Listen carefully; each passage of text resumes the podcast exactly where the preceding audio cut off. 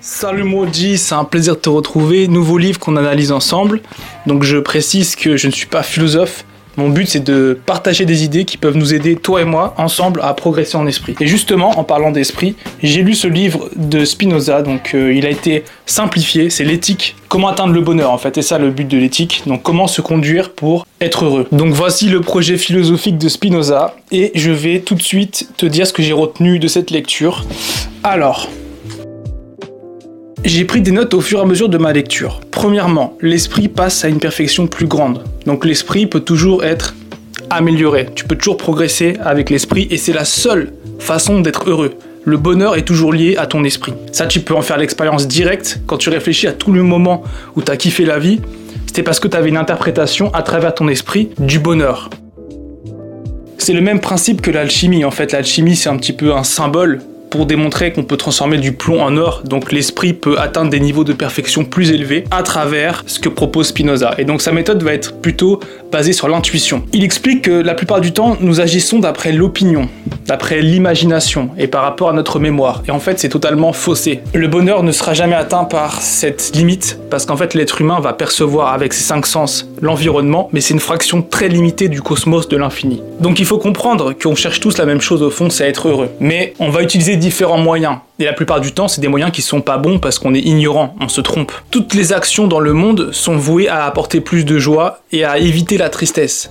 Même les guerres.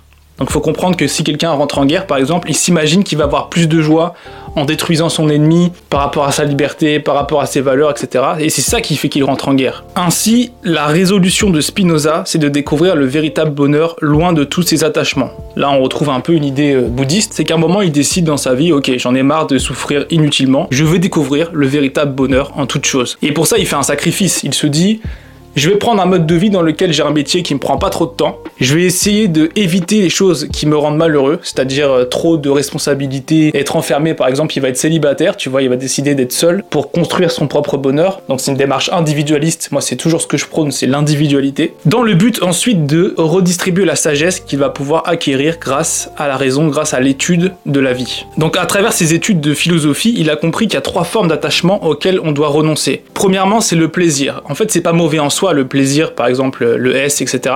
C'est juste que ça crée un attachement et donc forcément de la souffrance, puisque quand tu es attaché à une chose, tu as directement peur de la perdre. Pareil pour la deuxième chose qui est la richesse. Les gens courent après l'argent, mais ils ne seront jamais satisfaits de ça parce qu'ils en voudront plus. Et quand tu acquiers l'argent, tu as peur de le perdre. Et enfin, troisième point, la gloire, c'est-à-dire euh, vouloir plaire aux autres. Et ça, il faut s'en débarrasser à tout prix. Si tu veux être libre, il faut arrêter de vouloir plaire aux autres. Donc je me suis reconnu dans cette démarche. Je dis ce que je pense. Mon but, c'est que l'esprit progresse, aille de plus en plus dans la fluidité, dans la perfection. Peu importe ce que les gens en pensent.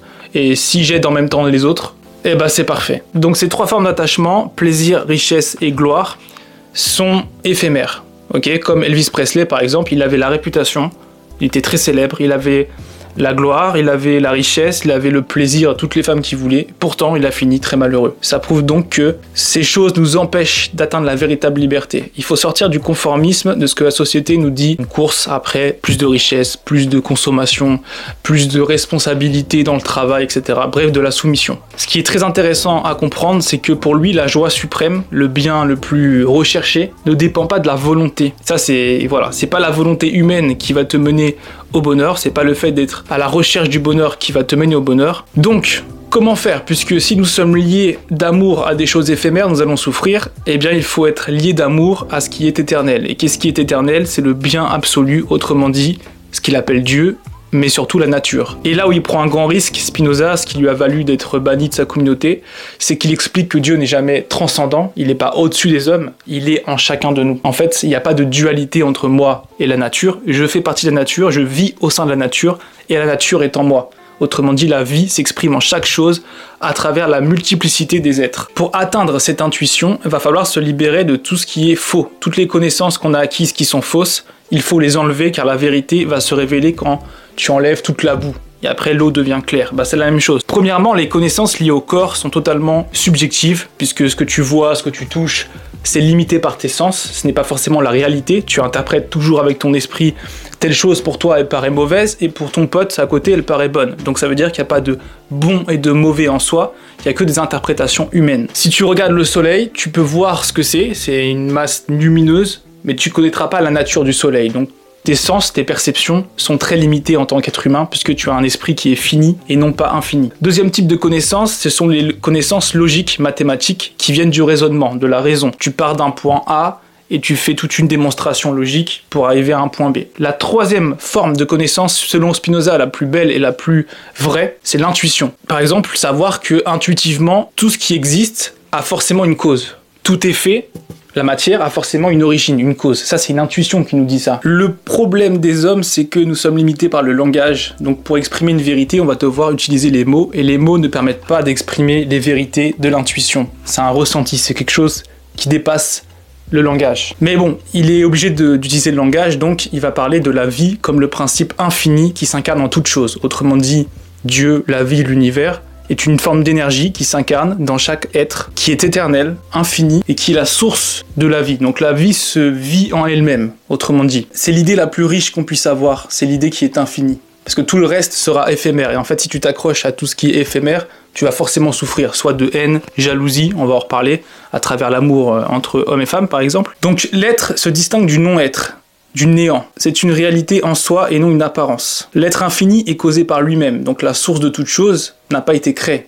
Elle est incrée, elle est éternelle. Donc tout ce qui existe provient de l'être infini, ce qu'il appelle l'être infini, la nature, la vie. Et cette substance infinie qui est à l'origine de toute chose s'exprime dans de multiples êtres, donc dans les végétaux, les animaux, les hommes, tout ce qui est matériel, tout ce qui est visible et ce qui est invisible. Faut pas oublier qu'il y a plein d'énergies qui sont invisibles dans ce monde. Il utilise la métaphore de la musique, donc très intéressant. Euh, pour faire de la musique, tu as besoin des notes. Donc la substance infinie qui est la musique du monde, si tu veux, s'incarne à travers les notes pour jouer sa partition. Autrement dit, nous faisons tous partie d'un tout et chacun a un rôle à jouer dans ce tout. L'être infiniment est cause libre, il est l'ensemble des possibles et est éternel. Rien n'existe en dehors de lui-même, il est donc présent en toute chose. La vie, rien n'existe en dehors de la vie. Donc Dieu et la nature sont la même chose, c'est l'énergie cosmique fondamentale. Là, je te donne pas le contexte, mais euh, c'est vrai qu'à l'époque, pour, pour, dire ça euh, dans la religion, où on t'explique que Dieu est quelque chose qui te juge, une autorité en dehors de toi, qui a créé les hommes, eh bien ça va en contradiction avec ça. Il n'y a plus de dualité.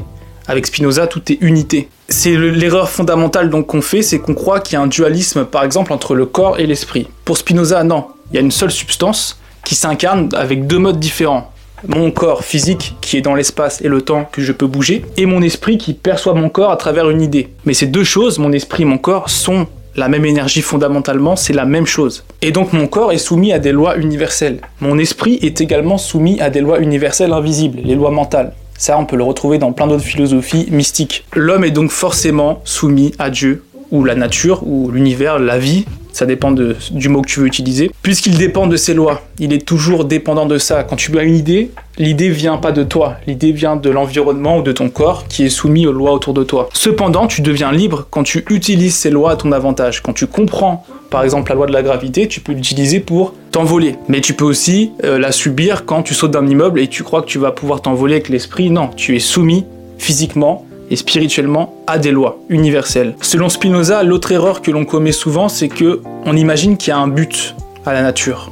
Ça s'appelle le finalisme. Soit disant tout agit pour un but, et pour lui c'est faux. La vie est éternelle, infinie et parfaite dans l'instant présent. La vie est son propre but. Autrement dit, il ne faut pas chercher un but euh, final, il n'y a pas une évolution qui nous mène à quelque chose qui est recherché. La vie est ainsi. La vie est, l'énergie est. Ça, c'est la conclusion à laquelle on est venu aujourd'hui avec les sciences les plus modernes, les plus développées. Il y a juste l'énergie. Si tu arrives à focaliser sur ça, par exemple, cette échelle de bambou, au final, plus tu te rapproches du infiniment petit, plus ça devient une forme d'énergie, de vibration cosmique. Donc il critique les morales puisque tout est relatif. Ainsi, là on progresse petit à petit dans son raisonnement. La pensée adéquate, c'est la pensée qui correspond à ce qu'est la vie.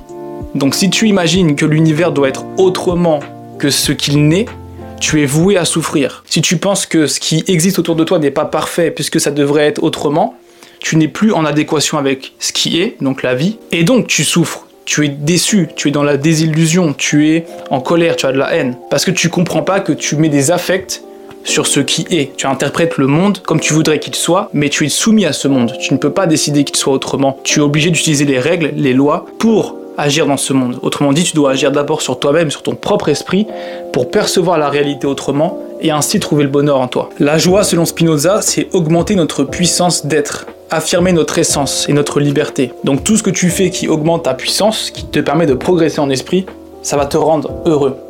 Tout ce qui diminue ta capacité à être libre, à exprimer ton essence, qui tu es vraiment au fond de toi, ça te rend malheureux. Donc l'esclavage, une relation où tu n'es pas heureux ou tu n'es pas heureuse, c'est une relation qui limite ton être, qui limite ton essence. Maintenant, on arrive à ce qui est très important, c'est qu'il y a des passions qui sont passives et subies. Donc c'est-à-dire par exemple la haine, la colère, c'est toi qui subis cette passion.